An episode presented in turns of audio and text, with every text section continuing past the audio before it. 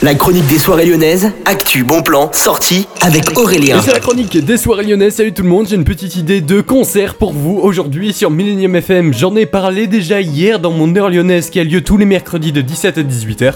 Et c'est le concert des Red Hot Chili Peppers qui aura lieu pas ce mardi ni le suivant, mais celui d'encore après, le 11 juillet au niveau du groupe Ama Stadium à Dessines-Charpieu. Ce sera donc un concert qui vous attendra avec les meilleurs de leur tube. hein. C'est vraiment un groupe légendaire. Par contre, attention, va falloir mettre la main au portefeuille. Ça coûte à partir de 100 euros et 50 centimes. C'est très important, ces 50 centimes. Et vous pouvez acheter des places euh, en fausse pour ce prix-là. Donc vraiment, il faut avoir beaucoup d'argent.